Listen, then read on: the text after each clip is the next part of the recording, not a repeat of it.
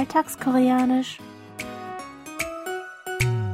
Annyeonghaseyo, Jongin begrüßt Sie zu Alltagskoreanisch. Diese Woche beginnen wir mit der Serie Die roten Schuhe. Im Mittelpunkt der Handlung steht Hee-kyung, die für ihre wahre Liebe und ihre sehnlichsten Träume ihre eigenen Kinder verlässt. Doch als sie nach vielen Jahren nun endlich alles erreicht hat, holt ihre Vergangenheit sie ein. Ihre Tochter Tina, die sie für ihr eigenes Glück aus ihrem Leben ausgestoßen hatte, schwört, ihr neues Leben und ihren Erfolg zu zerstören. Wir beginnen aber mit einer Szene aus Tinas Kindheit, als sie noch mit ihrer Mutter Higyong zusammengelebt hat. Hören Sie gleich einmal rein.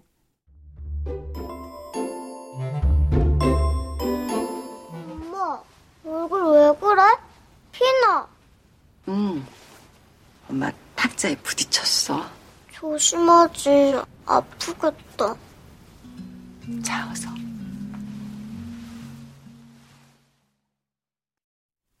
Tina wacht mitten in der Nacht auf und sieht ihre Mutter bei ihr sitzen, die eine Wunde an der Stirn hat.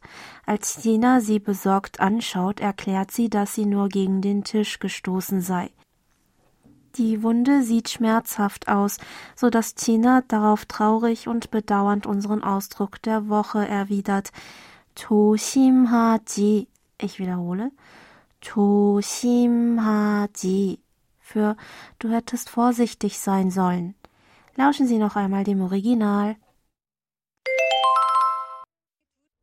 조심하지. 조심하지. 조심하지. 조심하지.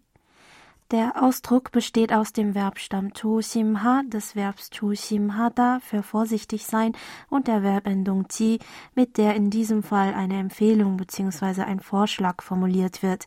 Der Sprecher rät also dem Gegenüber zur Vorsicht. Hier noch einmal der O-Ton. 조심하지.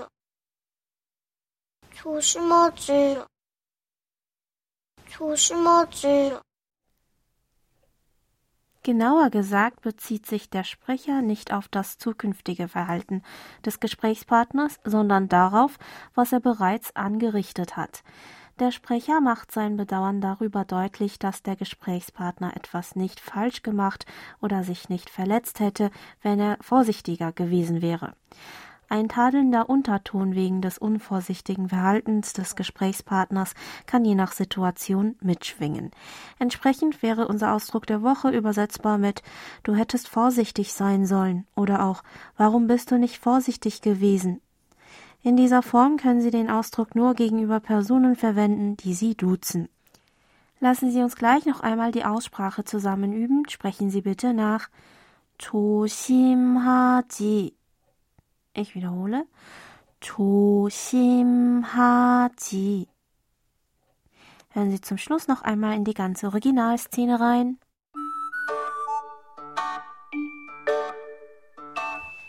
엄마, 얼굴 왜 그래? 피나. 응. 엄마 탁자에 부딪혔어. 조심하지. 아프겠다. 자, 어서.